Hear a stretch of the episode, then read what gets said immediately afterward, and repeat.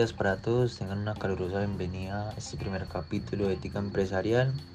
que se titula La Ética Empresarial como un sistema organizacional del libro Gerencia de la Ética en las organizaciones de hoy.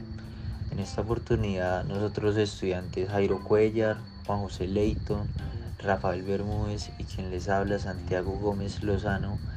pertenecientes a la Universidad de Bagué, daremos una explicación aplicando los conocimientos aprendidos en este transcurso de las clases en la ética empresarial, un tema que analiza los principios éticos morales que se aplican en el mundo de los negocios, ya sea tu empresa sea ética y rentable para la sociedad que rodea tu organización y así crear una cultura de cooperación de acuerdo al libro Ética de la empresa del autor Adela Cortina.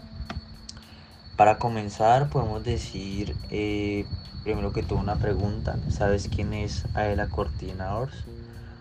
Cortina es una filósofa española ganadora del Premio Internacional de Ensayo Jovellanos, eh,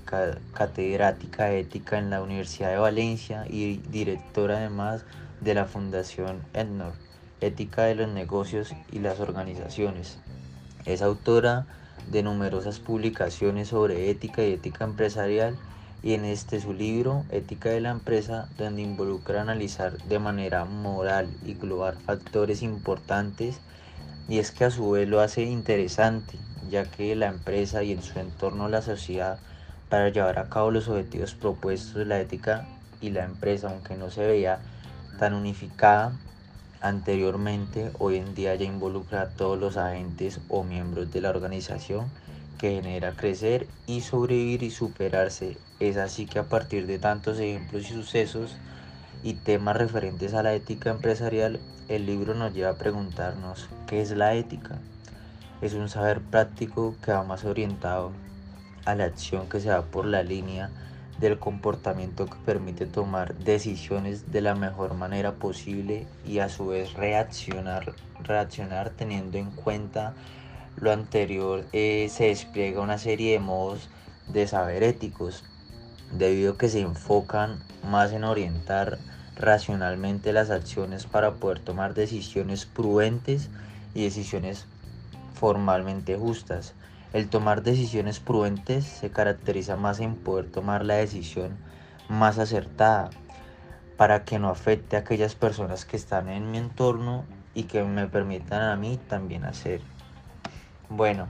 las elecciones ya sea en las organizaciones, en el trabajo o en mi propia empresa, esta relación es una serie de elementos fundamentales como el temperamento, carácter y libertad de esta manera y como principal elemento es el carácter ya que se forja a medida que se toman las decisiones,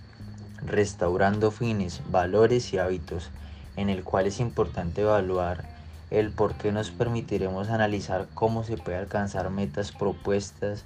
y unos objetivos diferentes. Valores mencionados el cual incorporaremos para nosotros y la comunidad y la empresa. Los hábitos nos permiten analizar qué estamos haciendo mal y qué estamos haciendo bien. Para esto, el reflexionar sobre lo que nos afecta a nosotros como sociedad, ya que ella es la que determina cómo me comporto referente a las acciones que realizó,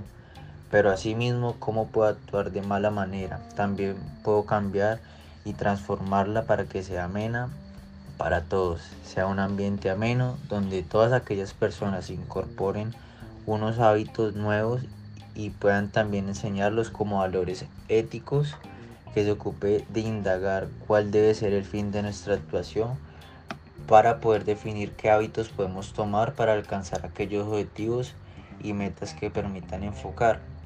aquellos valores que son importantes para mí y la organización en la que estoy. La ética empresarial es el contexto de una ética cívica Continuando con el mismo, el carácter de las personas también influye, ya que el pensar que esto solo nos estamos fijando en cómo nos afecta de cierta manera, pero no estamos a la vanguardia de que el carácter también hace parte del entorno organizacional, donde se está enfocando en lo bueno que puede ocurrir o en lo malo. Por eso es importante que cuando hablemos hablemos de carácter, tomemos en cuenta todos aquellos factores que hacen parte de la misma. la Cortina nos indica en el libro que las personas por parte del saber ético las orienta para crear un tipo de carácter, para hallar la felicidad, ya sea por la autorrelación y el bienestar o para que ellos aprendan a identificar la felicidad común, a lo que de verdad es la felicidad ya que hemos vivido durante un largo tiempo pensando que la felicidad solo es la perfección profesional, el consumo, el ocio, lo cual es erróneo. Para la felicidad en las organizaciones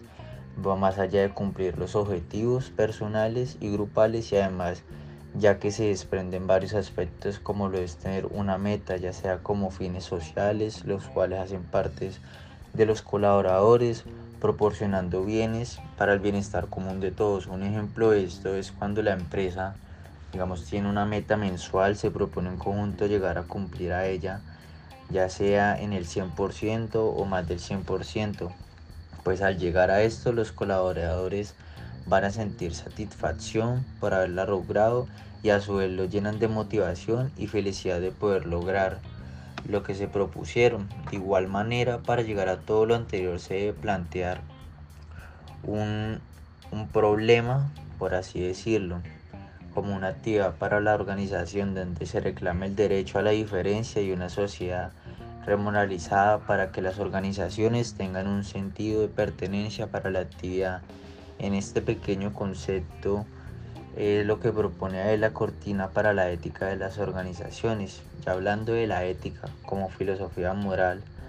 la Cortina Valencia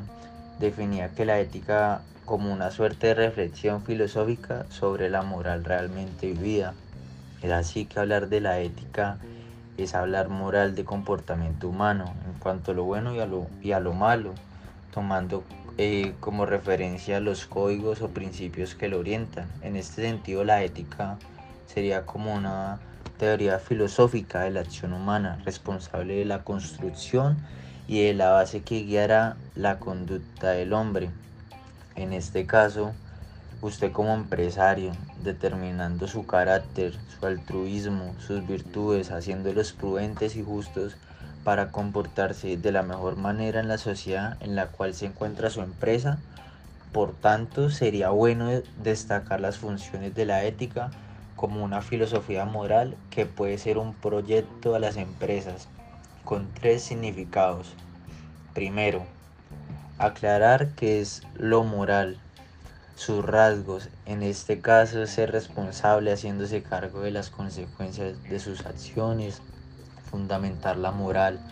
tratar de inquirir cuáles son las razones para que los hombres se comporten moralmente y seguir unas normas cumpliendo con la legalidad, que ese sería también el punto número dos. El punto número tres es aplicarlo a los distintos ámbitos de la vida social, tomar decisiones siguiendo racionalmente moral, es decir, el punto de vista moral. Las anteriores funciones nos llevaría a la perspectiva de la ética aplicada a la ética empresarial. Es decir, que ser ético como empresario o como empresa y pensar que hemos hecho hasta ahora lo que nos conduce a las partes de la ética como primera parte se encuentra la fundamentación, la base del por qué nos comportamos moralmente. Primero, es porque los hombres son estructuralmente eh, la empresa es una organización, ellas constituyen el núcleo básico a partir de la cual se organizan las sociedades en nuestro país.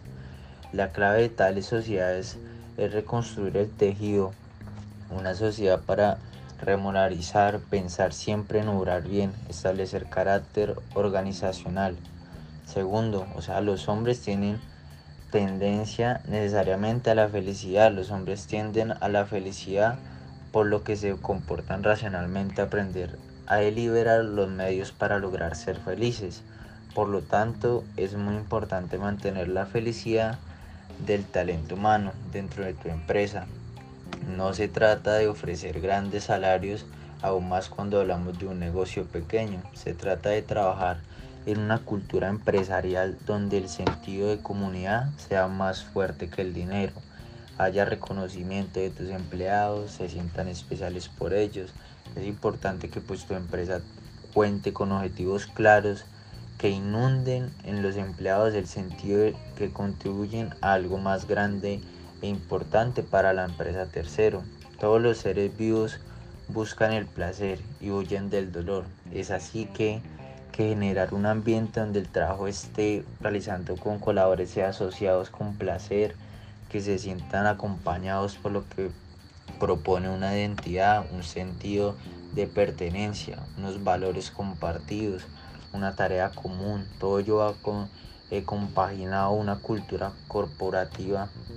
en la que yo concreto se siente integrado, generando un sentido en sus vidas, un trabajo. Y la tarea principal de una empresa desde este punto de vista es conseguir la síntesis y logro del interés de las personas que contribuyen y tenemos además la autonomía y la dignidad humana de los seres vivos. Tenemos derecho a ser respetados y a los hombres con presencia de dignidad no se les puede ir explotando sus actitudes y actitudes. Es valioso que se escuchen a los empleados que se sienten responsables, serios y comprometidos de sí mismos y con su trabajo de manera que puedan tomar decisiones acertadas y propias que estén en beneficio de la organización, ya que ésta podrá valerse de sí misma, de los hombres con que cuenta, sino que éste se sentirá a la vez más satisfecho de su contribución para más identificación de su trabajo. Por último, todos los hombres son interlocutores válidos. Se aplica el ciclo de la ética aplicada, donde las empresas se apuntan en cómo crear organizaciones, donde la ética se respire y se discuta, donde su integración en forma de práctica contribuya a la recreación de un clima ético que más allá de la norma rígida, los procesos internos y las relaciones como el entorno es un consenso constante entre los actores importantes como lo es stakeholders. Es el público interés para una empresa que permite un complementamiento, un funcionamiento para la generación de modelos sociales de éxito. Únicamente de esta manera es posible fomentar un crecimiento sustentable para tu organización. La ética aplicada es un modo de aplicar conceptos éticos a cuestiones concretas de la actividad humana. El concepto de empresa varía y década en década en década. Esta es la que concibe como una organización que busca satisfacer necesidades pero a la vez obtener ganancias, concebidas además como las que persiguen un afán meramente de lucro, hasta considerar como una institución socioeconómica que tiene una serie de responsabilidades. La sociedad, por lo tanto, y bajo el enfoque de la Cortina, la empresa es una organización, es decir, tiene un tipo de entidad que se distingue en pasado, presente, futuro, y que no se reduce a la suma de sus miembros, sino que aparte de haber cumplir sus funciones y asumir claras responsabilidades sociales para tomar unas ciertas decisiones para lograr el mayor placer del mayor número en conclusión, en este primer episodio hablamos sobre la fundamentación de la ética y su relación con el hombre, empresa y las diferentes prácticas éticas empresariales, las cuales de una manera eficiente y sensibilizar a la organización sobre la importancia de la ética. Cabe resaltar que estas prácticas son diversas y dependen de las características peculiares y necesidades de cada empresa. Con esto me despido y siempre diciéndole que muchas gracias por la atención.